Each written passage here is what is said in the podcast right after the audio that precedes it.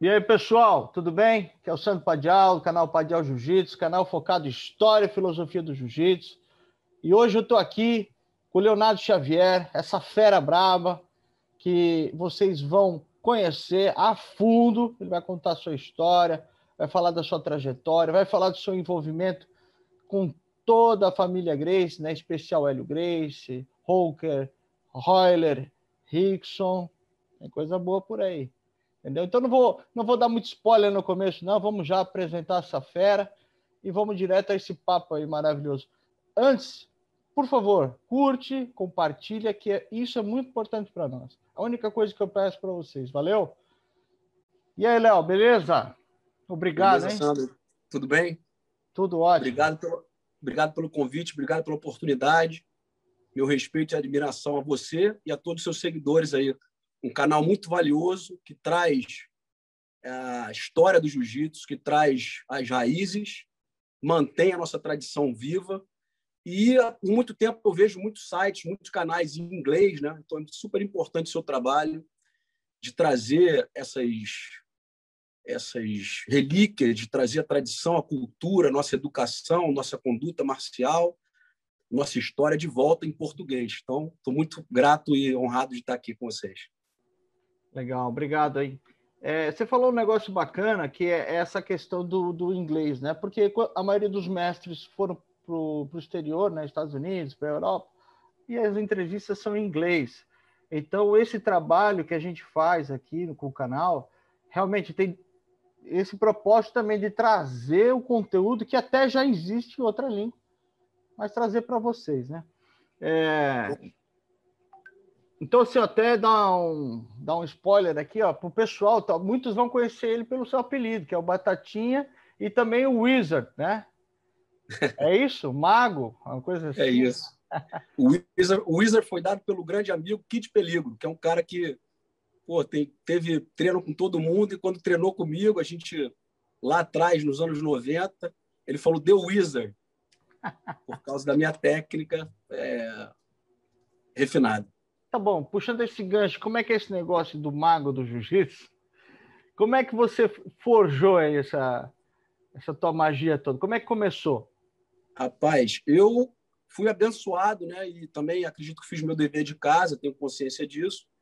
Mas tive a oportunidade grande, né, cara, de cair no lugar certo, na hora certa. Comecei o jiu-jitsu depois de perder o meu pai aos 13 anos. Aos 15 anos, conheço o jiu-jitsu através, treinava taekwondo conheço jiu-jitsu através de um amigo de escola que morava no, no, condomínio Atlântico Sul, na Barra da Tijuca, e treinava no, no condomínio. E indo para a piscina um dia na casa dele, final de semana, acabamos no dojo, que o professor estava lá, o Joe Moreira, na época, o Zé Carlos ainda, né? O virou Joe Moreira quando ele veio para os Estados Unidos. Nessa ida para visitar o dojo, cara, o meu taekwondo foi por água abaixo. e a partir dali virou jiu-jitsu, entendeu? Então, uma coisa, um amigo de sete anos de idade, inclusive eu falo com ele até hoje, Fabiano Luiz, um grande amigo, e quando eu vi o cara estava montado, né, Sandro? Então, a partir dali ele falou, Léo, jiu-jitsu. Então, o que acontece? Me mergulho no jiu-jitsu, foi uma, uma época muito de transição financeira, emocional na minha casa, tinha perdido meu pai, minha mãe se reorganizando, se reestruturando, e mergulho no jiu-jitsu, escola e jiu-jitsu. E nessa transição financeira, cara, muitas vezes a minha mãe, nada por culpa de responsabilidade dela, estava dando nó em pingo d'água. Ela não conseguia pagar a academia em dia. E é aquela época de inflação no Brasil, que tinha muita multa, né? Pagamento até o dia primeiro. Após dia 10, o dobro. Inflação. E eu, pô, mãe, você não pode atrasar meu jiu-jitsu. Aí ligava para o professor para não, não ter multa. E nesse meio termo, cara, eu não consigo pagar academia e tive a grande oportunidade, que eu sou eternamente grato meus professores, que acreditaram em mim, viram meu potencial, de começar a ajudar nas aulas. Né? Então, falo com orgulho, Sandro, lavei muito banheiro na Grace Maitá, varri muitas vezes o tatame, cheguei antes, sentava e assistia meus professores dar aulas para todo tipo de pessoa, de executivo, mulher, criança, atendia o telefone, fazia trabalho de, de, de, office boy, de comprar produtos de limpeza, limpar, é, checar as mensagens de secretária eletrônica, ou seja, eu fui preparado para ser um professor, né, Sandro? E aonde? Em que lugar? Na fonte, né? Então, pô, e isso, cara, um adolescente sem nem entender o que estava acontecendo, entendeu, Sandro? Hoje em dia, cada dia eu, eu tenho consciência. Não, eu tinha noção realmente do, da dimensão dessas figuras, é, né? Eu tinha noção, porque eles eram meus ídolos, entendeu? O Roy é meu ídolo, o Hulk é meu ídolo, o, o Rickson é meu ídolo, é, todos os meus professores eram meus ídolos, né? Na época e, e, são. E mas na época, cara, é o meu, é o meu professor, né? É que meu amigo, se você trabalha na concessionária da Ferrari, tu só vê Ferrari, né? Então, mas aí fui. Todo dia era aquilo. Era é, chegar na academia antes das, é, antes das sete e meia. Sete e meia já tinha aula particular. As aulas particulares eram de 30 minutos cada uma. Sete e meia às oito, aula particular. Oito, é, oito a oito e meia, oito e meia, nove, e assim vai. Parada para o almoço, descanso, voltava, abria a academia, checava a secretária eletrônica, checava o tatame, de novo. Então, nesse meio termo, você está aprendendo a ver o teu professor, cara, dar uma aula para uma mulher com as mesmas técnicas, completamente diferente, a, da mesma técnica, para um campeão. E para uma criança, para um executivo. Você começa a entender a psicologia do jiu-jitsu. Você quer que o, que o garoto defenda uma, uma, um soco. Você tá, mas você faz brincando. Olha aí, não deixa eu bater na tua orelha. Não deixa eu pegar na tua orelha. Começa a bloquear certo. Já com o campeão, você larga, larga o murro. O cara, o cara tem que bloquear. Então você vai entendendo, entendeu? Eu acredito que para você ser um completo professor de jiu-jitsu, você tem que ter essa escola, você tem que saber da aula particular. Você tem que aprender, você tem que estar dia a dia com o teu professor. Então imagina quantos puxões de orelha eu tomei positivos para me tornar jiu-jitsu, né? Para ser preparado para ser jiu-jitsu, né? Agora, Léo, vamos chegar lá nessas partes aí que são bem interessantes para a gente falar, de professor e tudo mais. Agora, só para entender o teu começo, você começou com o Joey Moreira no condomínio? Não, não comecei com o Joey Moreira. O meu amigo treinava lá. Ah, entendi. Eu, eu fui no, foi num domingo, eu estava no final de semana na casa Ali dele. você entendeu que jiu-jitsu era Entendi, melhor? Entendi e fui, e, fui para academia. Aí foi para Maitá. Exato. Daí, E faixa foi- azul começa, faixa azul já começa a ajudar nas aulas, entendeu? E você foi até a preta na Humaitá mesmo? Exatamente. Não, mas tá na Tijuca, né? Na Grace Tijuca também, porque à tarde eu era assistente do Saulo e aluno também, o treino de competição. E da manhã e a, e a parte da tarde, na parte tarde e noite, ia para o Maitar o dia inteiro jiu-jitsu. Então, eu Hélio, andava de Hélio Grace, Rocker Grace, Roller Grace, Saulo Ribeiro, de- você me falou, né? Pegou a época do Rickson, do Helson, estava lá também ainda, né? Helson não tive aula, né? Eu, eu escuto falar muito boas coisas dele. Acho que fiz uma, fiz uma aula em grupo quando ele estava no Maitá. Mas o professor Hélio, Sandro, na época que eu era assistente, ele ainda ia todas as quartas-feiras na academia. Então, cara, toda quarta-feira eu, eu recebi muito, muitas vezes, cesta que vinha do sítio dele, que ele levava para os filhos, para o Roker e para o Royler, e, e dava extra para os assistentes. Fruta. Aí vinha fruta do sítio dele, queijo dele. Eu não lembro se era mel e geleia ou se era um dos dois. Mas eu levava isso para casa e falava, mãe, isso aqui é do Hélio Grace, uma cesta do Hélio Grace. Ele fazia o queijo falava, "É branco, é né? queijo." Fazia um queijo É. branco, né? Queijo branco. Fala pro pessoal seja, como é cara- que era, era bom? Delícia, delícia. Tudo, pô, tudo com aquela excelência, né? Muito maravilhoso. E é uma honra, né, Sandro, que, pô, cada dia eu, eu vira um tesouro melhor. A cada dia que passa, vira um tesouro maior para mim, entendeu? Agora, Léo, o, o Mestre Hélio é, uma, é um personagem que muita gente fala dele, né? E o que, que você poderia falar complementar? Fala, pô, isso nunca ouvi falar, o pessoal falar do Hélio, mas eu sei, olha só. Ah, o que nunca ouviu falar. É, uma, um, um traço de personalidade dele diferenciado, ou uma. Cara, uma eu posso te dar até questão uma quebra. aula. Eu posso te dar uma quebra assim dele como não professor, como ser humano, Isso, pode ser? isso, claro. Cara, anteontem eu falei com a filha dele, que pô, eu adoro a Rice, uma das filhas, né? Que maravilhosa também como os filhos. Falou para mim, Léo, meu pai me levava café da manhã todo dia na cama. Aí, ó. E eu, e é, eu tô todo arrepiado falando, entendeu? Porque ela me confidenciou isso. E eu falei, caramba, Rice, ele falou, ela falou, meu pai me levava todo dia café na cama e era super amoroso, é o meu grande herói. Eu falei, pô, é meu herói também. Eu, eu falei para ela, Riz, eu tive a chance de ter aula, de, de tirar foto ao lado do meu super-herói, enquanto os meus amigos viam na televisão os deles. Mó barato isso, né? Entendeu? Então, isso é uma coisa que. É, entendeu? É fora, né? Fora do, do, do, fora da armadura dele, né?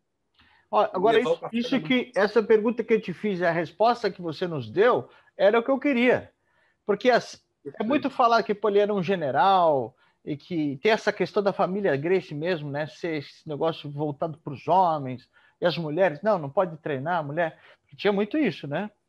né? Tipo, até a Kira sofreu essa resistência. Diz ela, não, não treina não, isso aqui é coisa para homem. Então, você dá um depoimento desse, né? Eu acho maravilhoso, porque para entender um pouco da personalidade desse. E o depoimento direto. Figura foi dado direto a mim pela princesinha dele, né? Pela filhinha dele. Era mais nova ela, né? Era mais nova. Qual é a idade dela hoje? Eu acredito que é a mesma idade que eu. É, eu tenho 45, ela, por volta da mesma idade ela tem. Entendi. E isso, isso eu falei com ela ontem, anteontem, dois dias atrás. Ela, aí a gente falando, eu, eu falo, Rice, dá para você me confidenciar algumas coisas assim do teu pai? Que nem você está falando comigo, eu falo com ela. Ela falou: Léo, meu pai me levava café da manhã na cama todo santo dia. E ela passou muito tempo perto dele, porque ele já estava aposentado, ela era né, mais nova, e ela morava no sítio, ela morava no rancho. Então, imagina, Sandra, eu falei para ela, Risso, tem que escrever um livro.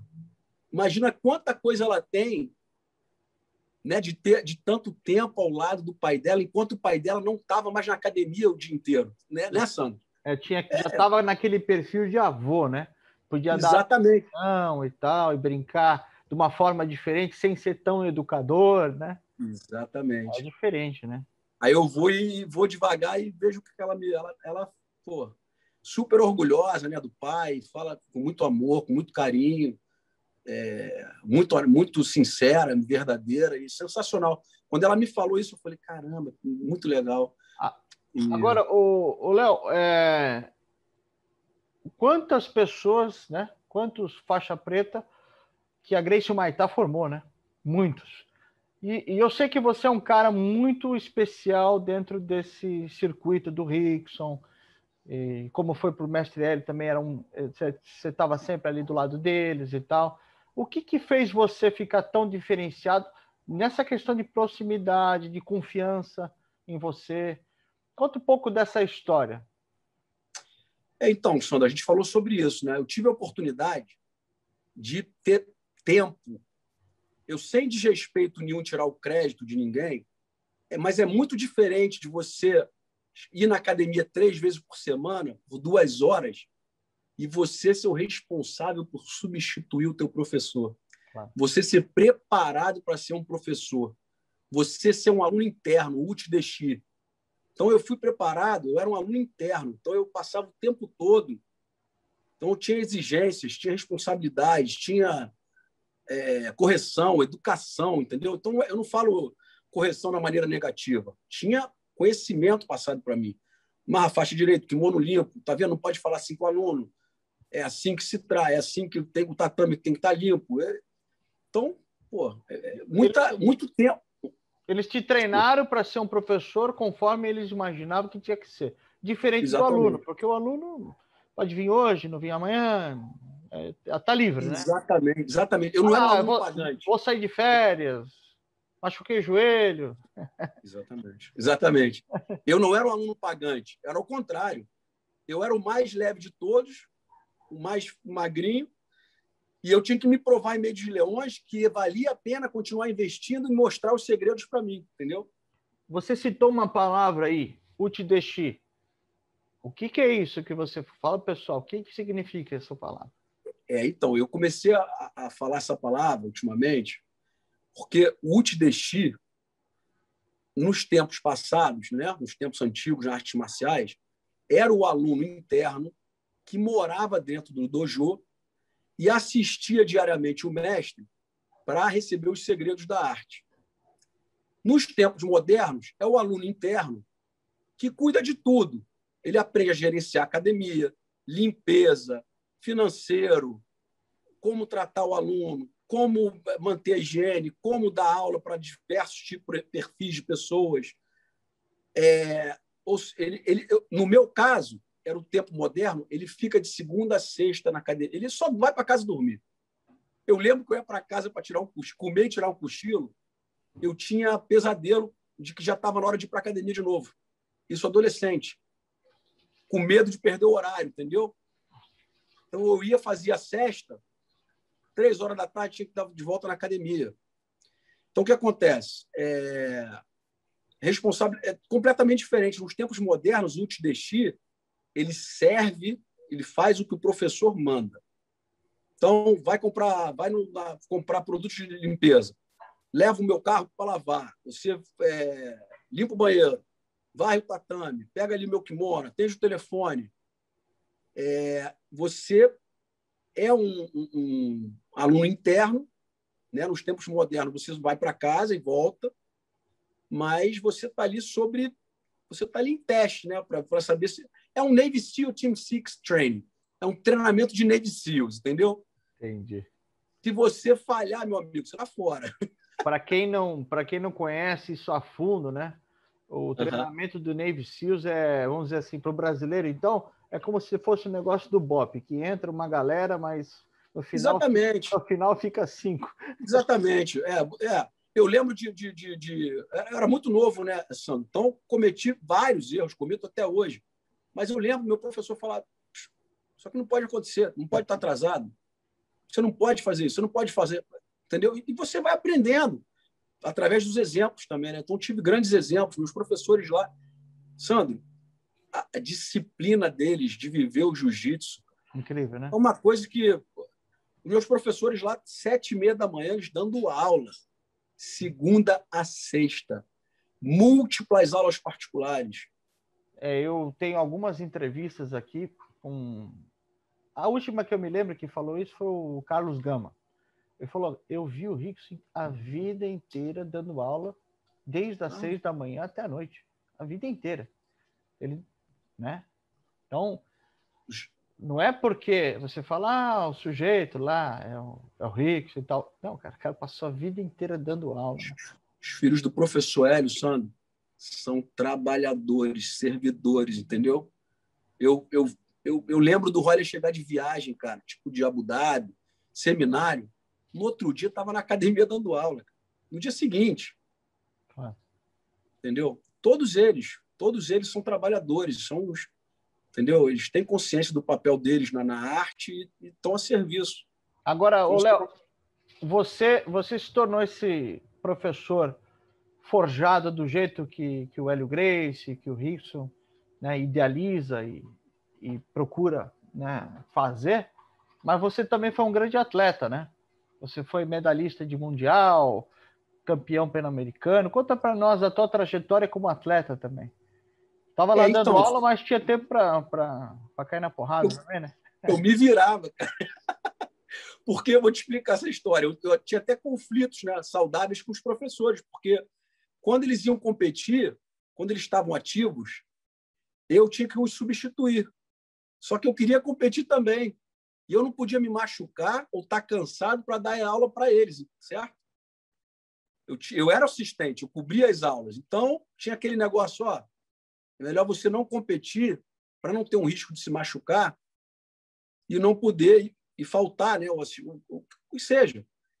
E eu, cara, eu, dava, eu, eu, eu treinava para Mundial, Sandro, dava aula, ajudava a dar aula de manhã, ia direto para o Mundial, às vezes de calça de kimono, de moto, e saía do treino para o Mundial, voltava para dar aula. Ou seja, eu nunca fui um competidor. Eu alcancei, eu fui, eu fui três vezes medalhista mundial adulto, duas vezes na faixa preta, fui campeão brasileiro, fui campeão pan-americano, é, todos de preta. Fui campeão estadual, mas eu nunca fui preparado para ser. Eu não era um, atleta competidor. Eu era um cara que tinha acesso à técnica refinada, à fonte, e por isso a minha técnica era refinada. E eu conseguia treinar de igual para igual, às vezes melhor, às vezes pior, mas em nenhum, em nenhum nível abaixo dos, dos, dos caras que competiam em mundial na minha categoria. E eu também me jogava, entendeu? Mas não era um cara que era preparado para ser um atleta campeão. Se pudesse então, é treinar para valer, tinha ganho, viu? Eu vou te ah, dizer... meu irmão, eu, eu, tinha feito mais. Eu, não, vou te dizer, porque, inclusive, ontem eu estava vendo uma entrevista do Caio Terra e ele disse o seguinte: quando o Rafael Mendes montou a academia, ele perdeu o Mundial. Quando o Cobrinha montou a academia, ele perdeu o Mundial. O, o cara, nesse nível, não consegue fazer os dois, dar aula e, e treinar para um, um campeonato desse nível. Então o cara faz uma coisa ou faz outra, né? Eu sempre fiz os dois. Então, aí é que eu tá. Eu sempre fiz os dois. Isso é um grande feito, cara. E, e isso talvez. É, não, não que não seja, pô, o cara ser terceiro é, colocado no Mundial, pelo amor de Deus, é um dos três melhores do mundo. Isso é um feito incrível. Né? Mas talvez ali viesse um ouro, entendeu? Se você pudesse ter, ter tido esse tempo de treinar, só treinar, né, por exemplo, né? Sim. Mas eu vou te falar, curioso você estar tá me falando isso. Eu não trocaria por nada do jeito claro. que foi. Claro, porque no final das contas, cara, eu, te, a gente, eu entrevisto as pessoas que eu, o último mestre também que me falou isso, cara, o Valdomiro Pérez, né, o, o Júnior. Ele falou, cara, minhas, minhas medalhas nem sei onde estão, cara. Ele falou. Exatamente. Para mim não vale agora nada. Agora meu jiu-jitsu está aqui, entendeu? Exatamente. É, cara, no final das contas, o que, que vai valer, né? Exatamente. Então você falou. É o que você pode. O que, o que, o que importa mesmo é o que você pode fazer pelo outro. Exato. Não ficar a vida inteira contando o que você fez 30 anos atrás. Pô, é. O que, que você pode fazer pelo próximo? Hoje, né?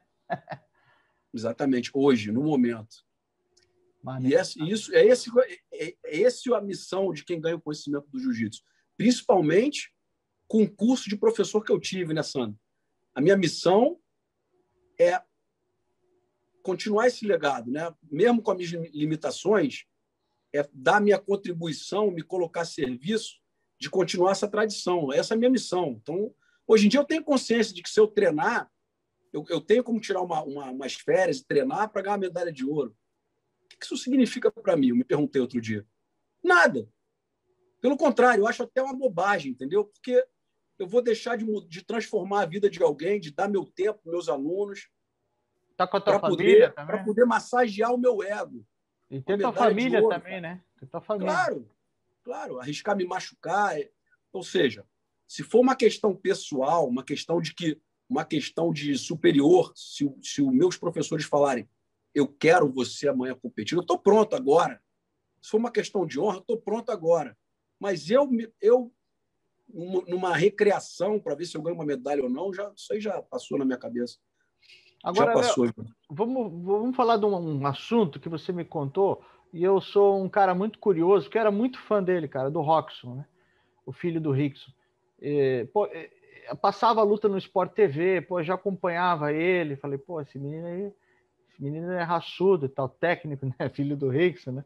E, e você me contou que você foi sparring dele, treinava com ele quando ele vinha para o Brasil, vocês tinham peso parecido, mais ou menos, a mesma graduação. Conta um pouco dessa, dessas histórias com o Roxon. E... Um grande amigo meu, parceiro de treino, Cristiano Marcelo, era muito amigo do Roxon e morava com o Rickson e com o Roxon nessa época, mais ou menos nessa época. Quando eles planejaram do Roxon ir para o Brasil para treinar para o Mundial, o Cristiano, que é um, é um character, é um cara, é, como é que a gente vai dizer, como é que a gente diz, energético, ele já, ô, Roxon, você tem que ganhar do Batatinha o peso galo melhor que tem lá é o Batatinha. Você tem que ganhar dele, tem que treinar bem. O Roxon, filho do homem, chegou no Brasil babando sangue para treinar comigo, né? E eu, cara, eu era faixa roxa, o Roxon azul, juvenil, eu era é, roxa. E, cara, foi muito interessante porque ele, ele sempre treino duro, só que quando a gente fazia parcial, Sandro, uma coisa que eu nunca esqueci na vida, eu era mais graduado, eu era mais velho. É... Quando a gente fazia parcial, por exemplo, três minutos um montado no outro, ele era muito superior a mim, mesmo eu ganha, mesmo que eu ganhasse no treino completo, você entendeu? Por exemplo, pegada de costa, pega as minhas costas e eu pegava dele. Se eu pegasse a dele, ele escaparia mais do que eu finalizava ele. E quando, inverti, quando invertia, eu me defendendo ele pegando, ele me finalizava mais do que eu saía. Então, eu já fiquei curioso, falei, caramba, que coisa interessante isso. Eu, eu muito novo, mas eu ficou bem claro para mim, pô, o básico dele é diferente, entendeu? Naquela época, eu não esqueço disso. Porque eu falei, caramba, cara, o que, o que esse garoto aqui, juvenil, faixa azul, está fazendo, tem preta que já não faz comigo, marrom que já não faz comigo roxa. E ele azul está fazendo. Entendi. Eu, eu, lembro muito bem que o treino parcial, por exemplo, atravessado, quem está no 100 quilos né, tem que montar, ou botar o joelho na barriga, ou pegar as costas, e o outro tem que escapar. Meu amigo, ele escapava muito mais do que eu segurava, e quando ele estava em cima e eu embaixo, ele montava o finalizador. Ele sempre progredia muito mais do que eu. E eu já roxa, eu, na, eu era faixa roxa em 95. Então, eu tinha 19 anos e ele era, ele era significantemente mais novo. Ele era juvenil, 16 anos, acredito, entendeu? Então, se eu não, eu não me engano, tá? Não tô, mas ele era bem mais novo, né? Um ranking abaixo, né? Ele era faixa azul. Eu roxa treinando no sanhaço com todo mundo o tempo todo. E o básico dele, na época, eu já falei, pô, é muito diferenciado. Então, vou te contar uma história curiosa, cara. A gente treinava e tinha aquele. Ele, pô, filho do samurai, né? Então, ele tinha aquele negócio, o Cristiano botava pilha na saudável, mas ele queria me ganhar, me ganhar, me ganhar, me ganhar, me ganhar. E um dia eu lembro, a gente falou, eu falei, Rox, cara, eu sou teu irmão, cara. Teu pai é meu ídolo, é o mestre da academia é o nosso ídolo. Eu estou aqui para te ajudar a ser campeão. Aí mudou, você entendeu, Sam? Mudou porque ele entendeu. Meu irmão, eu te respeito, eu sei qual é o teu legado, eu sei o que você representa. Você é um Grace, você é filho do número um, e eu sou soldado dessa causa. Então eu não sou teu inimigo, eu não sou teu, eu não estou aqui para competir contigo. A gente compete para se melhorar. Mas não é uma coisa que eu quero te ganhar. Eu quero fazer o meu melhor para eu melhorar e você também. Mas eu estou aqui para fazer você campeão. E aí mudou, entendeu? O negócio ficou uma dinâmica completamente diferente. E, e eu, eu acredito que isso, cara, é uma coisa assim que eu vou te. Eu estou abrindo meu coração para você. Eu, eu tenho no meu coração isso, que essa meu, meu contato com o Roxon foi uma coisa que me ajudou a me reconectar com o Rickson muitos anos depois, entendeu? Um dos fatores entendeu? E quando, quando aconteceu essa reconexão? Porque o Hicks foi para os Estados Unidos e, e, eu acho que você não foi na mesma época. Né? Não, né? claro que não, não. Tava no, tava no Brasil. E quando é que vocês se reconectaram? Como é que foi é, Então, história? quando, quando eu era assistente já garoto, novo, é, faixa azul e faixa roxa nessa época, o Rickson foi a primeira vez ao Brasil, deu um seminário na Grécia Tijuca, um seminário sensacional, aquele negócio, a volta dele ao Brasil. Muita gente só tinha escutado quem ele era, tinha aquela lenda do que ele fazia, mas muitos não tinham visto ainda. E aí estavam grandes nomes da época, faixa preta, de outras academias. Eu estava lá e ele fez aquela coisa que ele faz, né, meu amigo? Mostrou o diferencial dele. Defende que o braço. Que ano isso, mais ou menos? Que ano, mais ou menos? Ah, com certeza foi isso foi, eu era faixa azul, isso foi, acredito que 93, ah. 93 ou 94. Entendi. Mas eu já era assistente. Então, Metade que... dos anos 90, vai. Meados dos anos 90. E nisso tinha, tinha os grandes representantes, faixa preta, como convidados de outras linhagens. Então, eu vi os caras lá. Então, o que acontece? Eu já era um, uma promessa, digamos assim, eu era um pupilo, digamos assim, eu era um pupilo. E o Rickson lá, cara, tinha uma fila enorme, gigante para tirar foto com ele nessa fila, né? Todo mundo no seminário. E eu, cara, olha o que eu fazia, Sandro, moleque, assim, porra, bagunceiro, tirei a foto com ele. Inclusive, olha que interessante, cara, a foto está aqui. Mas agora você vai rir da história. Eu corria para o final da fila, Sandro, e vinha tirar outra foto. Aí tirava a foto, corria para o final corria para final da fila para tirar outra foto. Chegou uma hora, Sam, Não barato isso. Ele botou a mão assim no meu ombro e falou: moleque, eu já te vi aqui algumas vezes. Ou seja, cara, a gente sempre. Engraçado que é claro, ele era o Rickson e eu era um faixa azul, né? O assistente lá começando. Mas aí, nas vezes seguintes que ele ia ao Brasil, cara, eu lembro que marcou muito assim, eu consegui sentar do lado dele no Mundial na arquibancada. E ele aí, ele lembrava de mim, eu ia no Maitá, ele lembrava de mim. Ou seja, eu, eu percebia que ele, muito reservado, muito privado, ele sentia o meu amor e a minha admiração enorme e ele me deixava chegar, você entendeu? Eu acredito eu que ele sentia a minha verdade, mas ele me deixava chegar. E eu sentava do lado dele assim no mundial, aí na, na academia eu sentava, tirava foto, batia um papo. Isso é adolescente.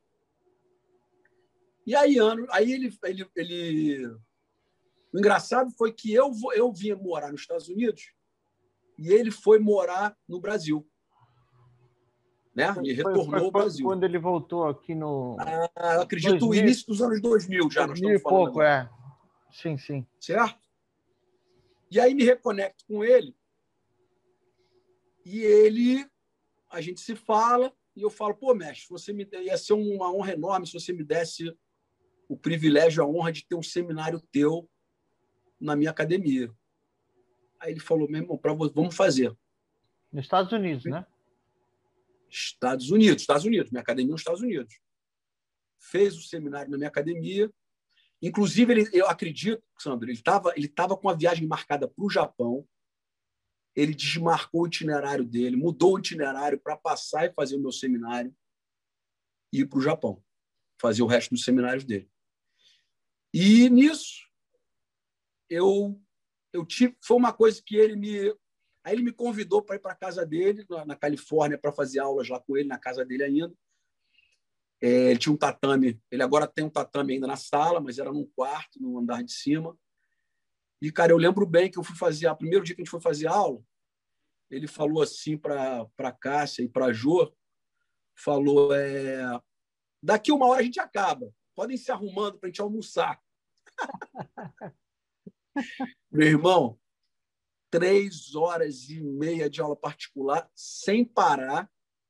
Na época ele não, ele ainda estava. Eu sou muito felizardo, cara, que nessa época, Sandro, ele estava ainda, ele estava, ele está no auge, né, mental dele, entendendo bem o que ele faz, como ele faz, mas ainda estava com o físico dele, entendeu? Ou seja, estava hands-on, ele estava ainda. Sim. Tá, eu lembro bem. Qual a toda obra? Ah, com tudo. Com tudo. Então, o que acontece? Três horas e meia primeiro dia, segundo dia, mesma coisa, terceiro dia, mesma coisa. E nesse primeiro dia, eu lembro bem que ele foi no quarto ao lado, que era um escritório, pegou um bloco de notas, cara, de anotação, trouxe para o nosso quarto, né, porque a gente quer o tatame ao lado, e falou: Léo, isso aqui é umas coisas que eu quero que você anote. Ele mesmo anotou umas coisas do que a gente estava praticando, do que a gente estava fazendo, dos conceitos, entendeu? Do que que tava, o que, que era, o que, que era diferente, o que, que era e foi, foi, foi, foi. Aí eu lembro bem, Sandro, eu contei isso com um grande amigo meu, cara, que é um médico formado em Harvard, John. Falei, John, pô, você não vai acreditar, cara. Pô, tô fazendo isso aqui com o Rickson. Ele, pô, me, fui para casa dele, fiquei esse tempo, tantas aulas, isso ele anotou, tá aqui, ó, mostrei pro meu amigo. O cara falou, Léo, você tem noção disso aqui, cara? Você tem noção do tamanho dessa honra? Esse é um cara único. E o cara está fazendo questão que você tenha o conhecimento do, do, do baú dele. Ele abriu o baú, o tesouro dele, para você ter conhecimento disso. Aí eu falei, caramba, impressionante. E nisso, cara, não só no tatame, mas fora do tatame, ele sempre me guiou, assim, até hoje me guia na minha vida pessoal, na minha própria academia, na, na, na, na nos pensamentos dele, nos projetos dele. No, no... Entendeu? Então, ele se tornou, ele é o meu grande mestre que eu tive no jiu-jitsu, meu grande mentor e a minha grande referência. Maravilha, cara. Entendeu? Então, essa conexão foi super. Uma, é, a minha maior conquista, a gente falou sobre medalha, sobre campeonato. A minha maior conquista foi, eu chamo de, eu tive uma bolsa, eu fui convidado por Harvard para fazer um PhD entendeu? Ou seja, o Rickson me deixou, né, me deixou aprender o tesouro dele. Isso é a mesma coisa que Harvard te chamar para você fazer um doutorado em Harvard, uma bolsa em Harvard, entendeu? Então é uma coisa que só de falar é uma coisa muito emocionante, é muito especial a minha gratidão que eu tenho, o amor e, e a minha relação com ele. É, eu, eu, eu, tenho certeza que o pessoal que assiste esse canal tem a dimensão do Rickson. Mas aqueles que não têm dimensão, procurem entender um pouco quem é, né? quem é esse samurai, para vocês entenderem realmente o peso desse negócio. Eu tenho uma, uma entrevista do, do, do, do Kron, que ele deu, acho que foi para o Joe Rogan, que, que eu achei aquilo incrível. Que o, Paul Kron é um super lutador, né? Eu acho ele excepcional. E aí ele contou que falou, pô, já tinha um tempo que ele não treinava com o pai, não sei se você viu essa entrevista. E aí ele falou, pai, vamos, vamos, vamos treinar uma para valer? E aí ele, e ele falou assim, pô, só que pô, eu, eu tô com, né, tô, tô no auge, tô molecão, eu sei que o senhor está um pouquinho mais com idade, vamos fazer para valer tipo um minuto e meio, pelo menos. achou que ia dar conta do Rick? que o pai dele pegou ele fácil na chave de perna. Falou, pô, não dá ainda. Ainda não dá. Aí eu vi que ainda não dava para. Entende, cara? Você entende? Entendo. Ele é a representação do jiu-jitsu, cara. O tamanho de experiência que ele tem, Sandro, o tamanho de. a maneira com qual. Isso é uma, uma coisa que eu me sinto muito abençoado por ele ter dividido isso comigo. Ele ter me mostrado como ele internalizou e como internalizar o jiu-jitsu, entendeu? Não é uma atividade física, não é um exercício apenas. É uma transformação até espiritual, você entendeu? Porque tudo que é feito no tatame, tudo que é feito de kimono, tem que ser com o gol de um auto um self-enlightenment, uma, uma auto-descoberta. Você entendeu? E isso, cara, é isso que eu queria te falar. Ele foi, ele é o meu grande mestre que me mostrou, entre aspas, o caminho, o caminho, o caminho do artista marcial, o caminho do samurai, né? Que envolve traduzir toda a prática física dentro do dojo para o seu dia a dia. Entendi. E vamos falar aqui para o pessoal. Eu vou colocar nesse vídeo, vocês vão ver aqui uma demonstração de defesa pessoal do Léo, conforme a gente está falando aqui, vai aparecer aí também, que ele fez é, num campeonato, né? Do Rickson, é isso? Da Rickson Cup. É. Conta também das suas excursões com ele pelo, pelo mundo aí, nos seminários. Fala um pouco disso. Isso é bem bacana. É, eu acompanho ele já nos, nos últimos seminários dele.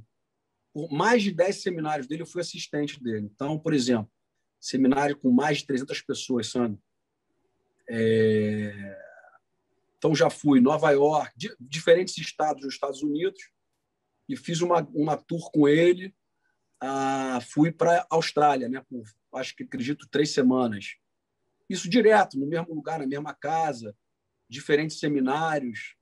E você vê, cara, cada coisa assim, o, o a mente dele, o treinamento, a, a, a, o quanto a mente dele é afiada, ou seja, a mente dele é conectada ao físico e o físico conectado à mente. Mas o principal, porque você vê que o físico dele está como qualquer um, você vai envelhecendo, envelhecendo, vai diminuindo, mas a mente dele muito afiada, porque tudo que ele sempre fez foi conectado entre cabeça, coração, entendeu? Não foi não é uma coisa física apenas, entendeu? Então, sensacional, né? Porque você está com um cara desse, se você, se você me falar que se eu aprendi mais com ele no tatame, eu aprendi muito no tatame, mas eu não sei, eu não consigo medir o quanto eu aprendi também fora do tatame, entendeu?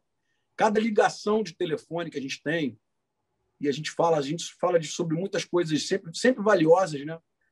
E ele me dá o parecer dele, pandemia ele me deu o parecer dele, é... tudo assim as, as, as conversas que a gente tem, estou aprendendo o tempo inteiro, né, Sandro? Então, desde respirar, desde de, de saber o que está no seu controle, o que não está, saber sobre a conduta marcial, saber sobre é, o que realmente a gente quer passar para.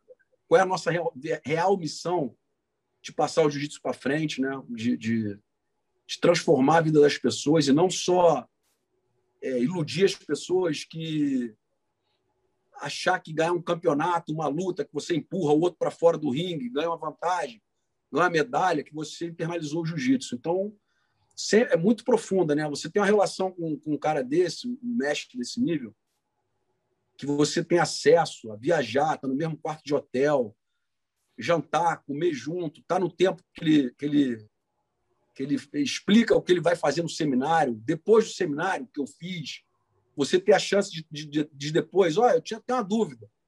Me tira essa dúvida aqui, que eu vi que você fez diferente com o cara no seminário. Ele fala, ó, mudou porque o cara botou o peso aqui, mudou porque não sei o quê. Ou seja, é uma coisa sensacional, né, cara? É, é o que eu te falei, a minha maior conquista no jiu-jitsu é, foi essa. Eu, eu tive, eu, eu falo, você tem que me ajudar nisso, os níveis superior. Eu tive um ótimo segundo grau, o melhor segundo grau possível, tive a melhor faculdade possível, e tive o PhD em Harvard com o mestre dos mestres, Rickson Grace. não preciso reclamar, não estou podendo reclamar, não, né, Sandro? Lógico, porra. Queria eu ter esse currículo aí. Mas vem cá, vamos falar de um é. tema que eu acho que, que a gente conversou, né? O legal disso do, do canal é isso, que a gente fica amigo, a gente conversa. Então, quando tá rolando aqui entrevista, a gente já bateu muitos papos. E o Léo me contou muita coisa, aprendi muita coisa com ele nessas semanas que a gente vem conversando. Mas tem um, um, uma questão que, que a gente converge ali, que é essa questão do professor, a, importância, as faixas e tudo mais. Ele levantou essa bola para mim e eu acho que esse tema tem que ser falado aqui nessa entrevista. Então, como se eu não soubesse a resposta, conta para a galera aqui. Qual que é a faixa mais importante do jiu-jitsu? Ou qual é a graduação mais importante do jiu-jitsu? Ou qual é. o momento mais importante do jiu-jitsu? Isso. São duas perguntas diferentes. A faixa mais importante do jiu-jitsu é uma coisa complexa. Pode ser para um praticante, né? A gente podemos dizer que é a faixa azul. Mas a graduação mais importante do jiu-jitsu é esta aqui, Sandro. É a ponta vermelha com as duas barras brancas ao lado. E a banalização dessa graduação está visível nos problemas que a gente tem na nossa arte hoje. Então, para o pessoal, então, você... pessoal entender, para puxar mais um gancho, todo o, o, o aluno que receber a faixa preta, ele não pode receber essa com as duas barras, correto? Correto, de jeito nenhum. O praticante ele deve receber a faixa preta com a barra branca. Que e acabou. Que significa um aluno graduado faixa preta.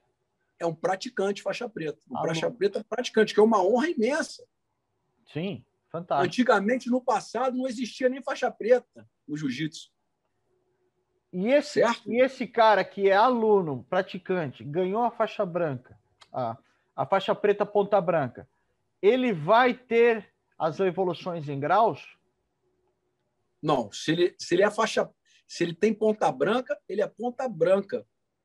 O grau é uma coisa para professor, Exato. quem está a serviço, não só quem, tá, quem é professor, Sandro, quem teve um curso de professor diariamente por anos através de um professor qualificado e obteve sucesso nesse curso e aí conquistou, teve a sua ponta branca mudada primeiro para a ponta vermelha e depois colocou aqui como, como instrutor de jiu-jitsu.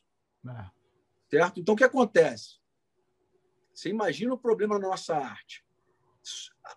Através, é, através, me ajuda, por favor, com essa palavra. Vamos lá. Sob os critérios do fundador da arte, sob os critérios do, de quem formou os professores, os primeiros professores, grande mestre Hélio Grace, claro. a grande maioria de quem dá aula de jiu-jitsu hoje em dia não é professor. Está aí uma boa polêmica. Mas é fato. sem, é fato. sem, nenhum, sem nenhum desrespeito, sem nenhuma intenção. Mas, não vou repetir, não é critérios do Léo. Sobre os critérios do fundador e do professor, do primeiro grande professor que formou até os membros da sua família, grande mestre Hélio Grace, a grande mais de 90% dos pseudos professores de quem dá aula de jiu-jitsu não é professor de jiu-jitsu. Porque eu vou te falar uma coisa, Sandra, uma boa polêmica. Uma grande parte dos professores de jiu-jitsu hoje em dia nunca foram alunos, Sandra. Como é que você me explica isso? Como é que você me explica o cara começa a ter um grupo na garagem dele, compra um DVD e dali ele já está durinho, ganha uma faixa azul e aplica para uma franquia e dali vira professor, cara. Tem uma, tem, aí ele aluga um lugar e bota uma, uma, uma um letreiro. Rapaz. É, complicado. Complicado. É, você falou a palavra certa, complicado. Você entendeu? Então, isso isso está muito longe dos critérios do nosso fundador, é. né, de, do, do, nosso cofundador, né? Você esqueceu o grande mestre Carlos Grace, com certeza. Meu, mas eu digo assim, o nosso grande general era era strict, ele era duro no, na, na, na, no, na, na palavra na, no, modo saudável. Ele era estrito, né? Estrito que fala. Ele era reto, reto, exigente, é. ele era exigente. Exigente. Seguia a cartilha, não... né? Não saía fora. Claro, Sandro. Você não pode. Os meus assistentes que dão aula comigo aqui, o cara fala, Léo, tu deu a mesma técnica para o garoto de 5 anos e a mesma para o cara de 60 anos completamente diferente a psicologia. O, o, você imagina quantas horas eu assisti meus professores dando aula, eles mandavam eu ser o sparring, eu fazer, aí me corrigiam. Aí você compara isso com um cara que que abriu uma, ele, ele bota uns tatames na garagem dele, chama os amigos da vizinhança, e aí começa a ter um grupo, vai para uma academia, ganha faixa azul e daí ele continua competindo e abre a academia e vira professor. Ele pode ser um coach, ele é um treinador de campeões, mas isso é muito diferente de ser um professor de jiu-jitsu, entendeu? É. Um professor de jiu-jitsu ele tem que ser capaz de entender uma coisa muito importante que o Rickson fala, que o pai dele falava. Se você quer ser um bom professor, cara, um professor mediano, bom, bom para ser, para ser generoso, você ensina o que você sabe, o que você é bom. Se você quer ser um excelente professor, você tem que entender cada aluno como um ser humano diferente e ensinar o que o aluno precisa. E você não vai conseguir fazer isso se você não tem base para isso. Claro. Não, tá aí a mensagem. Eu só. Por que que acontece? Eu tenho uma reflexão sobre isso que eu tenho certeza que se você for ver como é que é a administração dessas franquias, você vai ver que elas são impecáveis. Então, a administração, o modo de gerenciar, o modo de crescer, são impecáveis. Talvez eles façam isso que você falou, que emancipem pessoas para logo abrir franquia para cá e para lá, tudo bem. Mas em termos de, de business, deve ser impecáveis. Agora, o, o problema nosso é que nós temos excelência nessas evoluções de, de, de, de franquias e, e tal, mas nós não temos uma excelência tipo numa confederação que comande o jiu-jitsu arte marcial, não o jiu-jitsu esportivo. O jiu-jitsu esportivo também é excelente. Tem todo final de semana tem campeonato claro. em todo canto do mundo. Claro. Agora, o resto é esculhambado, é esculhambado. Então faltava uma grande organização para botar os pingos no Z, né, cara? Com certeza. Isso aqui não pode, acabou. Cara, esses caras aqui, ó, cara, é difícil eu falar isso, porque eu não tenho. É, por isso eu nem quero falar, porque eu não tenho esse gabarito para ficar falando de pessoas mais graduadas que eu, né, cara? Posso falar? É, eu também não tenho. Eu, eu, eu também não estou generalizando nem querendo ser negativo. Eu estou é. te dizendo só que, as, graças a Deus, foi assim que eu me tornei professor. Claro, maravilha. E esse é o currículo. Você sabe uma coisa que vale muito, que eu posso falar sobre isso, é a seguinte. É, antigamente, eu posso dizer por Santa Catarina, não havia professores faixa preta em tudo quanto é lugar. Então você podia se sujeitar, a, ao invés de treinar judô, você treinar jiu-jitsu com faixa roxa. Porque era o que tinha. Não sim, tinha. Sim. O próximo faixa preta estava em Curitiba, 300 quilômetros acima. Tá longe sim, demais. Sim. Então você, pô, você tinha, tinha aula com o cara. Agora, é, primeiro, é inadmissível você ter aula com um cara que não seja faixa preta, esse é o número um. E ainda tem, tá? Ainda tem pelo Brasil pessoas que não são faixa preta dando aula. E número dois é inadmissível com toda a, a internet, o Google, você ter aula com uma pessoa com uma formação meia boca. Faz pesquisa, cara. Entendeu? Vamos se matricular num curso de inglês. Tem os famosos, conceituados e tal, e tem o meia boca. Você que escolhe, mas eu acho inadmissível. Mas agora nós temos as escolhas, cara. Nós temos as escolhas. Os, os, é, os bons mestres estão aí. Tem muitas maneiras de informação, né? E o teu canal é uma deles. É um dos veículos de informação. Você tem como saber a história do jiu-jitsu, você tem como saber é, quem é um cara que vai tornar o teu filho um bom atleta, um campeão, e quem vai tornar o teu filho um artista marcial. Exatamente. Por exemplo, agora, você, você mora em Houston, né? No Texas. Houston, né? Texas. Já sabe que tem um aluno colado com o Rickson lá. Entendeu? Aí, eventualmente, tem um cara lá que, sei lá, com outra qualificação. Cara, dá um Google lá, bicho. Vê quem que é teu professor que você vai querer ter essa. Vai pagar, inclusive, né? Entendeu? Não é verdade? É. Cara, eu não morava em São Paulo, cara. Eu já tinha muitos mestres famosos lá, né? Mas para ir na melhor academia, cara, eu andava 30 quilômetros dentro de São Paulo, que é uma loucura dar 30 quilômetros dentro de São Paulo, para ter, é, pra ter, aula, né? ter aula com o Flávio Bering, entendeu? Porque eu queria ter aula com o mestre, mestre Flávio Bering, cara. É, você entendeu? pagou o preço para ter excelência, né? É, cara. Eu podia treinar com um cara do meu lado lá, mas. Exatamente. Depende que... também do que você quer, né? Tirar do jiu-jitsu, né, Sandro? Porque eu acredito que eu não sou, eu não sou nem um pouco contra a competição, eu adoro. Tá aqui, minhas fotos estão todas aqui em cima. Fui campeão, fui.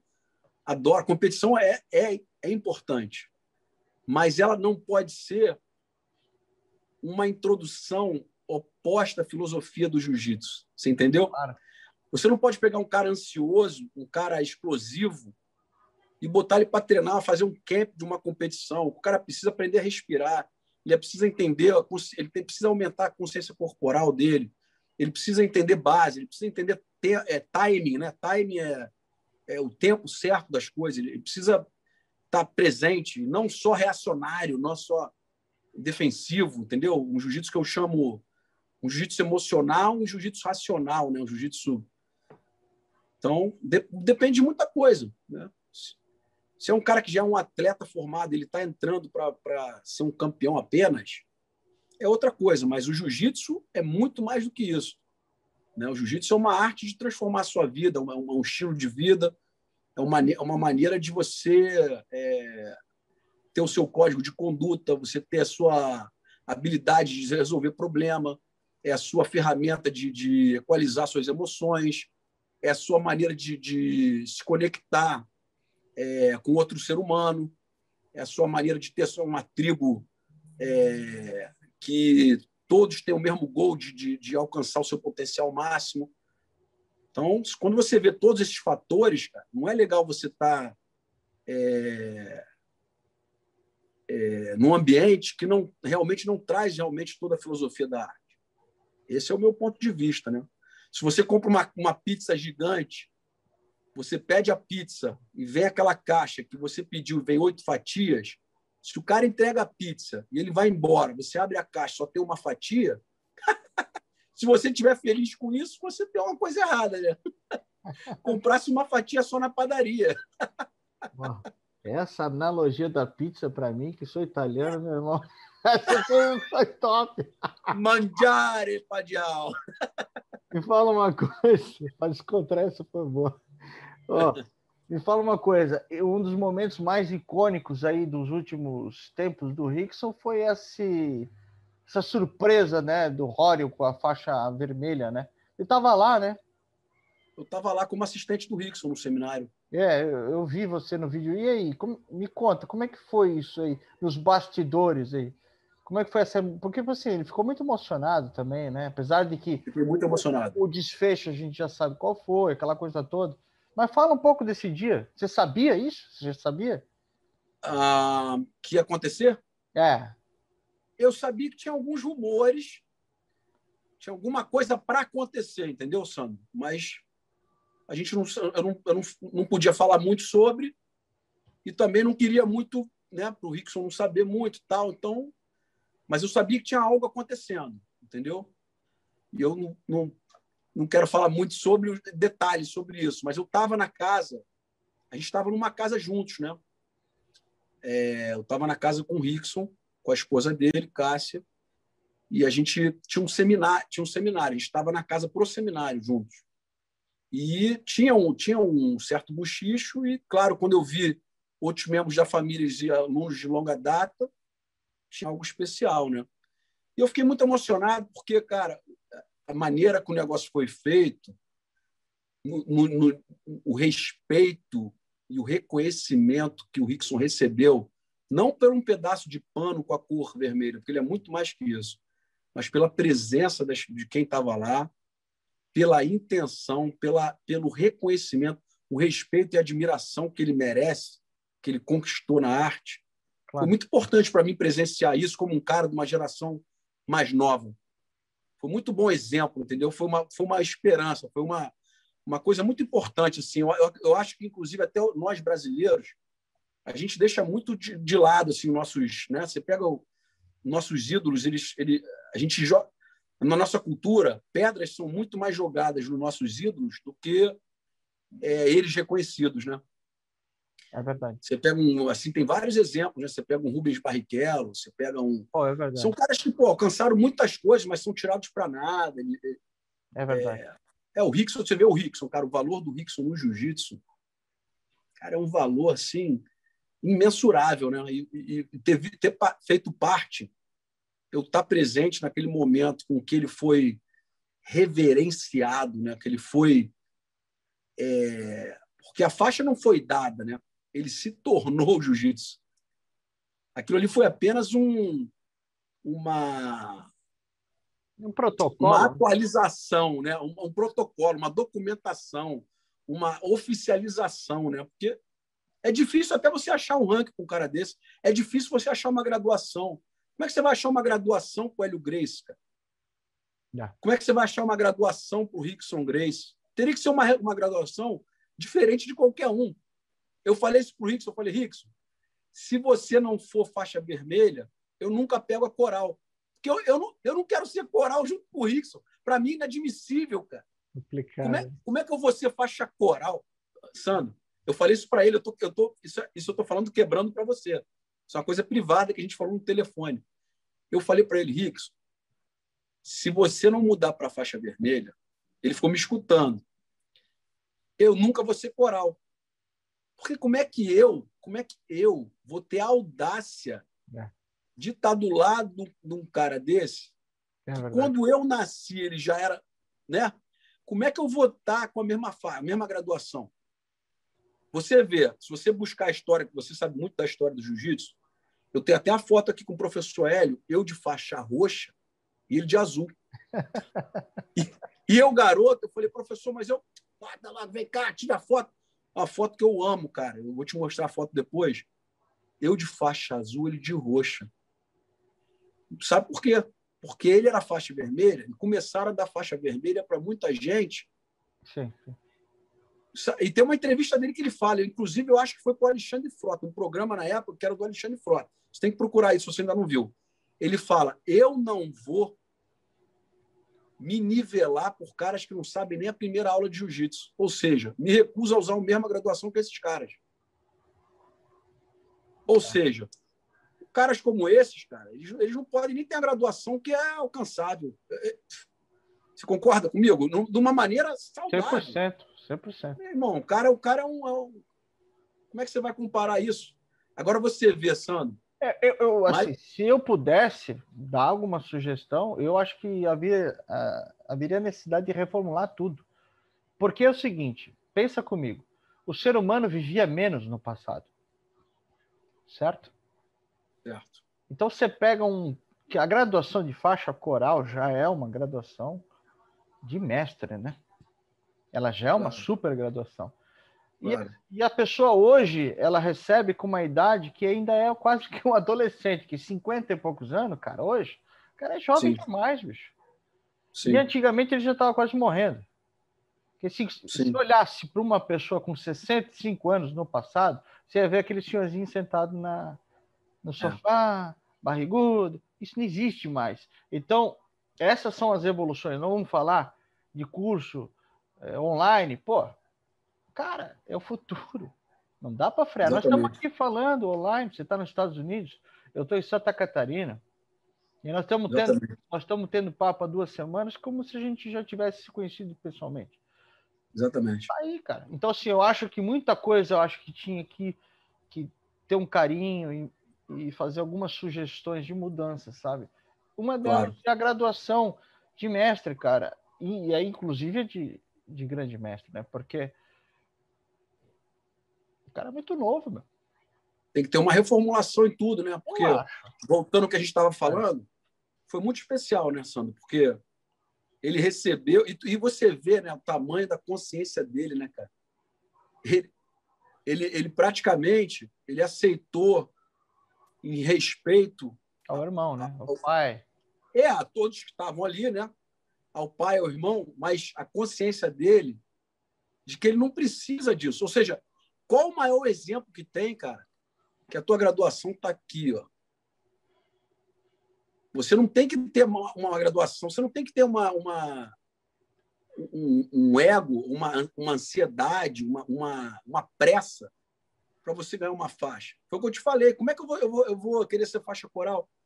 Como é que um cara hoje em dia tem vários, vários? Eu não estou querendo, mais uma vez, mas como é que um cara que nunca deu aula na vida coloca a mesma faixa que o Rickson usa, Sandro? Me explica um negócio desse. Complicado. Verdade seja dito, eu não estou criando problema, é só verdade, entendeu? Eu não colocaria. É que... Sim, mas tem vários que colocam. É. E tira a foto do lado do cara. Meu irmão. Ou seja, dá vontade de falar, pô, ganha. O que, o que acontece é o seguinte: tem duas maneiras de ver.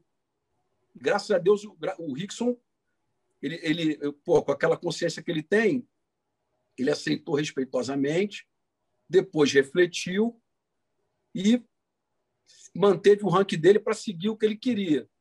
Mas, que não, mas isso não tem nada a ver com o nível técnico dele, com o conhecimento dele e com o que ele merece de, uh, de condecoração pelo seu serviço no jiu-jitsu. Uma coisa nada a ver com a outra. Mas você sabe que também eu entrevistei aqui o Álvaro Barreto, que estava lá, o mestre Álvaro, grande, Sim. né?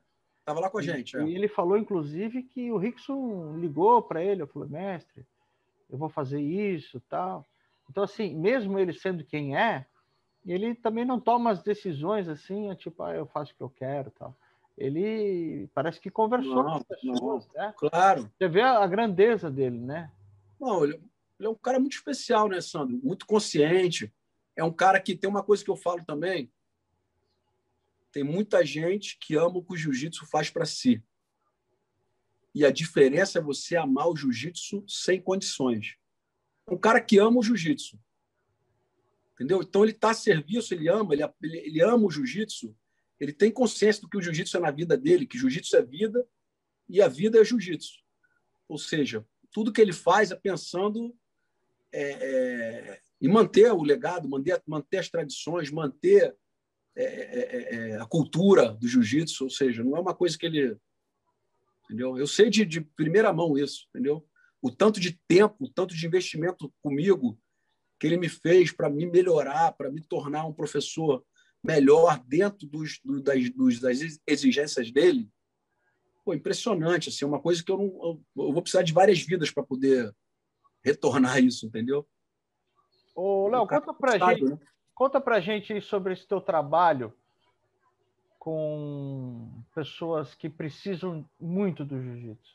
Eu sei que você tem um trabalho bacana aí. Mais do é. que jiu-jitsu como apenas questões físicas, né? É. Então, hoje eu dou aula em dois centros de reabilitação, de reabilitação de dependentes químicos, né? Viciados, né?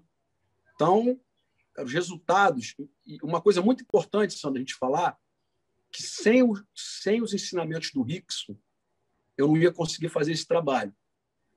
Porque existe um trabalho de ground, de enraização, um, um trabalho de respiração, um trabalho de flow, né? De, de, de, de, como é que é o flow? É, Fluidez. Todo mundo sabe. Fluidez. Oi? Fluidez. Obrigado. Isso.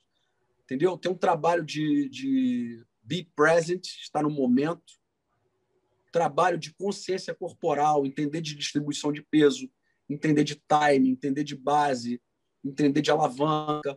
Então, é, eu chamo de acordar o guerreiro interno. Entendeu? Então, esse trabalho é um trabalho que eles não estão aprendendo a lutar. Não é uma, ele nem pode, a pessoa dessa não pode nem aprender a brigar. Mas eles estão destravando o potencial máximo. Eles começam a entender que, com as ferra mesmas ferramentas que ele tem, aprendendo a usar a ferramenta melhor, eles têm uma vida muito mais. Eles alcançam muito mais.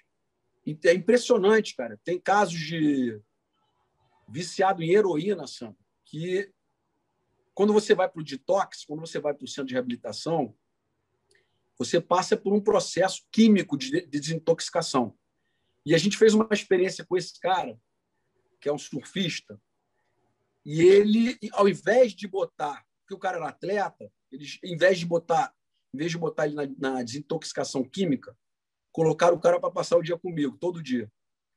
Meu irmão, o cara, o cara completou o programa clean, limpo, se limpou, sem usar uma química, tudo através do jiu-jitsu do Rickson, né? do, do Grace Jiu-Jitsu e dos ensinamentos que eu tive do Rickson. Respiração comigo, movimentação, é, treino de jiu-jitsu, é, é, entendimento de reflexo, de timing, para ele estar presente, é, a identificação, trabalho de aumento de identificação das emoções e equalização das emoções. O cara até hoje mora no Havaí, até hoje está clean. Isso foi é, em outubro que ele estava aqui. E é, virou meu amigo, entendeu? Então, um trabalho que muito gratificante. Gratificante. É, e eu não ia poder estar tá fazendo esse trabalho sem os ensinamentos do Rickson, então acredito que eu fui. Nada é coincidência, ele mesmo fala isso. Eu fui colocado em todas as coisas que aconteceram, foi exatamente para eu poder estar tá a serviço como um soldado da missão do Rickson, entendeu? Então, um negócio assim sem preço. Qualquer dia desse a gente faz um vídeo lá do local para você ver. Mas é um, tem um, um, aqui em Sugarland, que é a cidade que eu moro, e tem um que acabou de abrir, que é um rancho, né? É uma, quase uma fazendinha. É. E aí as pessoas fazem yoga, fazem meditação. E o engraçado, cara, que o jiu-jitsu começou anos atrás, já tem uns quatro anos que eu faço isso. Meio que em, segunda, em segundo plano, meio que underground, entendeu? Ah, faz aí. Então, as pessoas até era engraçado que eu deixava para lá. Tá na hora do taekwondo. Os caras falavam, quem vai para o taekwondo? Eu nem falava nada. Continuei fazendo o meu trabalho, os resultados começaram a vir. Aí os donos falaram, Léo, carta branca para o que você quiser fazer. Aí eu falei, compra o tatame, faz isso, faz aquilo. E o trabalho está sendo feito. E, e qual... essa é a missão, né, cara? Missão do jiu-jitsu. Se você olha na história que você conhece lá atrás, quantas pessoas foram, entre aspas, salvas pelo jiu-jitsu? Eu vi mesmo a, a entrevista do Pedro Sauer falando sobre o caso dele, entre aspas, louco. Você vê que é. como é que ele hoje em dia é um grande professor. Quantas vezes ele já transformou? Então, esse, esse o nosso compromisso de estar a serviço para transformar vidas é, é, muito além de ganhar medalha, né? muito além de, de finalizar o outro no tatame ou não. Então, estou super grato com isso.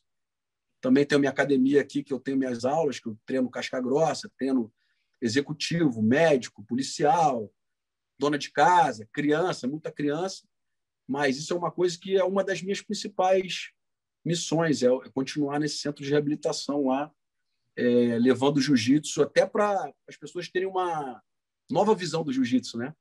Como uma prática espiritual, entendeu? Uma, uma das coisas que eu aprendi com o Rickson, Sam, muito, muito importante, porque também não foi coincidência. Quando a gente se reconectou, eu estava eu tava desgostoso com a direção do jiu-jitsu. E nisso ele me botou embaixo da asa dele e, e foi uma, uma, um processo de, de descoberta, foi uma. É, como é que é a palavra? Foi uma um processo de awakening, né? Uma, foi uma O renascimento. O renascimento, exatamente, algo parecido, algo assim. Entendeu? Então, o que ele me mostrou, cara, ficou bem claro que eu, que eu não sabia exatamente como era, mas que eu sabia que o jiu-jitsu era mais do que eu, tava, que eu conhecia. Eu, eu, eu sabia, eu estava incomodado com a direção do jiu-jitsu. E aí ele me deixou, ficou bem claro que na prática, prática do jiu-jitsu é uma prática espiritual. Pensa comigo, se a yoga é considerada uma prática espiritual, como o jiu-jitsu, que é ensinado com qualidade, não é? Não faz sentido. Porque é uma, é, uma, é, uma, é uma arte de mais humanização, de mais conexão humana ainda. É uma arte que você lida com energias. É... Como é que fala? Unpredictable. Imprevisíveis. Imprevisíveis. Ou seja, ela é, você, se você considera a yoga uma prática espiritual, como não considerar o jiu-jitsu de qualidade, o jiu-jitsu verdadeiro? É. Não tem como. É uma prática espiritual. Entendeu? Eu considero o jiu-jitsu, quando, quando praticado com a sensibilidade, com a, a, a consciência, com o, você está presente, é uma meditação dinâmica. É. E você sabe, eu tenho um, uma, é algo que eu quero ainda estudar sobre isso, cara. Mas eu tenho um, o começo de um caminho a ser estudado aí. A gente tem esse negócio do, da conexão física, né? O jiu-jitsu é luta agarrada, né? Exatamente. E a gente entra no campo energético do, do um do outro. Né? Exatamente. Então ali tem algo que é muito muito louco isso. Por exemplo, sabe aquele, ó, oh, eu não queria ir treinar hoje. O cara vai treinar, o cara, óbvio, né? Ele põe tudo para fora, questões físicas, libera endorfina, tudo mais. Exatamente. Mas também tem a troca de energia entre pessoas. A, aí tem um campo, cara, que eu vou te dizer, porque o jiu-jitsu é um negócio viciante, né? E ele é viciante, Exatamente. não é porque é um esporte bacana, não. Tem muita coisa além disso. É, porque é uma arte, né? É o que a gente está falando. É uma prática espiritual. É uma, é. Parte, é uma prática de, de você entender se você está se você está passando do ponto e fazendo mais do que necessário, ou se você está muito passivo e não está fazendo o que precisa fazer. Então você começa a entender sobre você. Pô, mas como assim, cara? O cara estava me mostrando, eu nem defendi o meu braço, nem defendi o meu pescoço. E a outra, pô, eu não estou nem me mexendo, tá ali a montada para eu ganhar a montada, mas eu tô, eu tô, eu tô estatelado, parado, com medo de perder. Você começa a entender uma arte de, de autoconhecimento, de autoanálise. Você acaba o treino, quando você fala, ao invés de você pensar, você tem duas maneiras de você pensar fisicamente, que é, pô, eu botei a mão ali na, na, no, no Sandro, mas eu não botei a outra embaixo da gola. E tem a maneira de você pensar é, energeticamente. Eu, eu, eu, não, eu, não, eu não tirei vantagem do, do, do, empurrão demasiado que veio do Sandro. Você entendeu? Eu não, eu não defleti a energia dele. Eu não, então você começa a entender da energia. Eu perdi o timing. O, o Sandro me deu a, a, oportunidade e eu deixei passar. Então você começa a entender, fala, pô, meu irmão, isso aí pode acontecer no meu trabalho. Eu tenho oportunidade de emprego, eu deixo passar. Claro. Eu te... É, você começa a entender muito, muito é, de si mesmo, né? O, o, o gol, o objetivo maior do, do, do artista marcial é self-enlightenment, né? É, é auto, auto-iluminação, autodescoberta, auto-crescimento, né? É, então, é isso que a gente tem que buscar através do jiu-jitsu, né? Maravilha. Pô, que maneiro esse papo aí. Agora, para a gente ir para pro, os finalmente, fala um pouco do, dos teus projetos. Eu estou vendo que você está colocando bastante vídeo no, no teu canal do, no Instagram, né?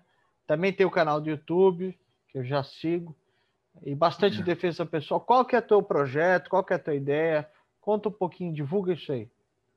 É, então, Sandro, eu fui um cara super, muito, não digo fechado, mas sempre Fiquei anos e anos no meu laboratório aqui me preparando para esse momento e sem sem querer fazer vídeo online, sem querer fazer curso online, mas com a pandemia, um aluno meu virou para mim e falou assim, no Brasil isso, aí no Brasil e eu aqui.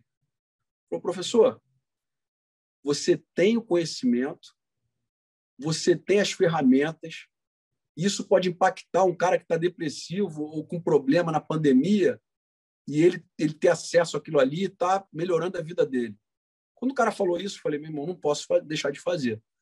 Então, o que acontece? Estou começando a usar o meu, meu canal mais de Instagram, botar pequenos clipes, né? e estou com um curso, inclusive está aqui o casaco aqui do, do logo do curso, que se chama Jiu-Jitsu The Art of Life, Jiu-Jitsu a arte da vida. Porque em metáfora, né? Inclusive o Rickson me falou isso, em metáfora, Jiu-Jitsu é vida. Então, é The Art of Life, o nome do curso. Então, tem um curso online que eu ensino a minha interpretação né, do, do, dos fundamentos do jiu-jitsu, que foram passados para mim por todos os meus professores e revolucionado pelo Rickson. Né?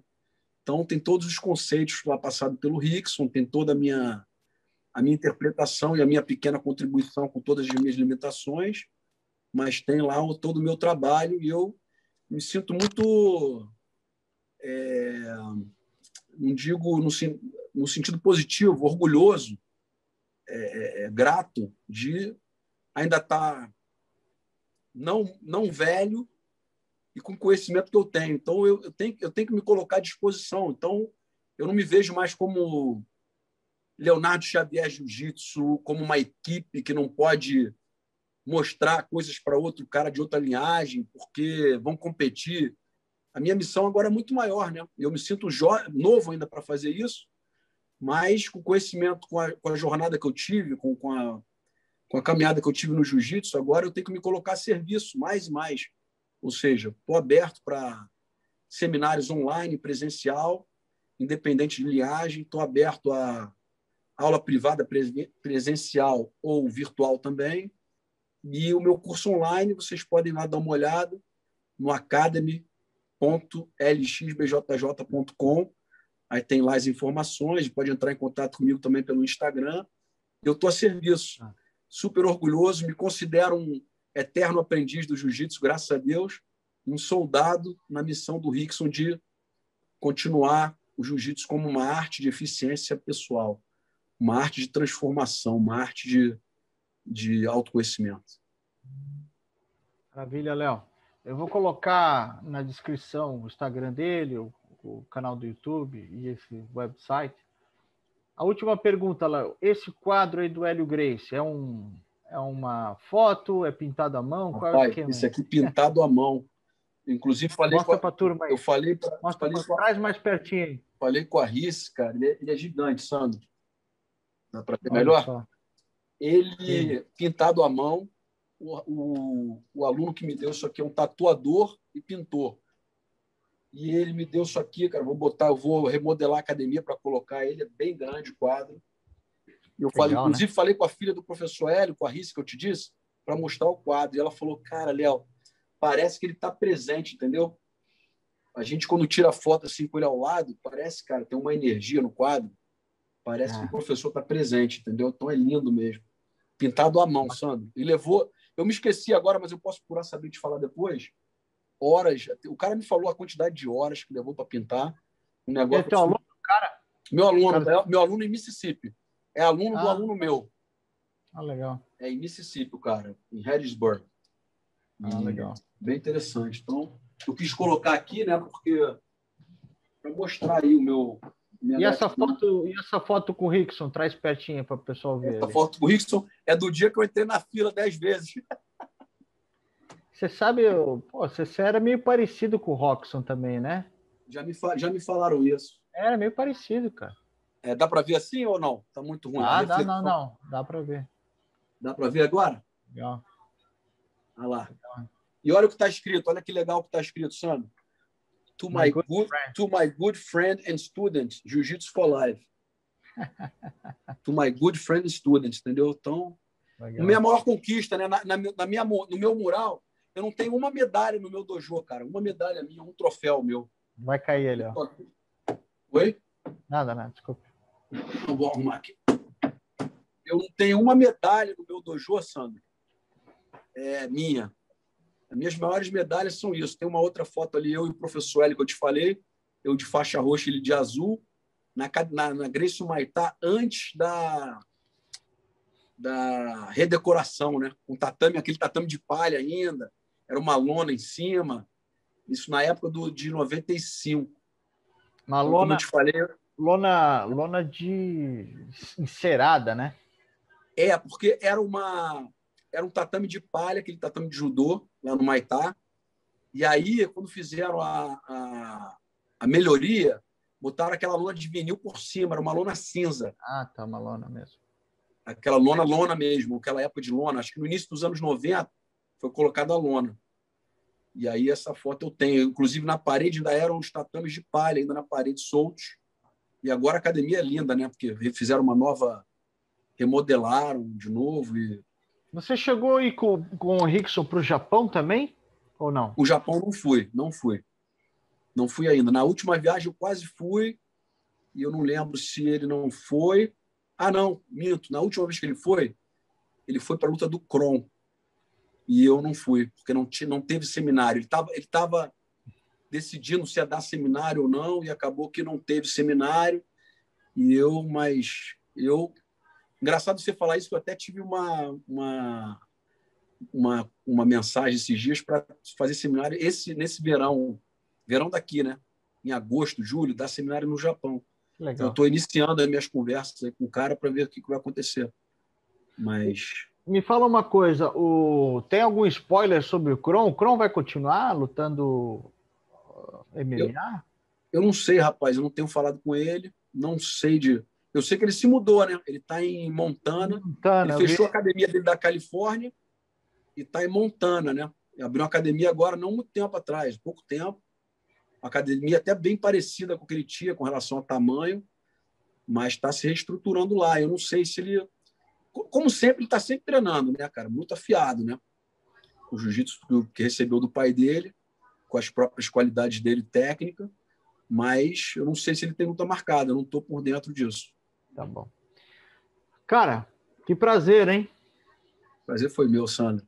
Pô, eu queria te agradecer em nome do, dos apaixonados do jiu-jitsu, queria agradecer você pelo teu valiosíssimo trabalho, Obrigado. de dar oportunidade de quem viveu aí nos anos 90, que foi uma coisa completamente diferente, de dar oportunidade, de ser um veículo para essa nova geração, de conectar a velha guarda com a nova guarda e deixar, porque a gente tem que se manter unido, né, cara? Isso aí, a nossa arte é uma coisa que a gente quer ver aí, ela perpetuando e viva para os nossos netos, para os nossos bisnetos e continuar isso para sempre. Então, Parabéns pelo seu trabalho super valioso. Uma honra enorme estar aqui com você, com teus seguidores. Continue nessa passada aí. Uma honra grande. Parabéns. Valeu, Léo. Obrigado. Um abraço, Sandro.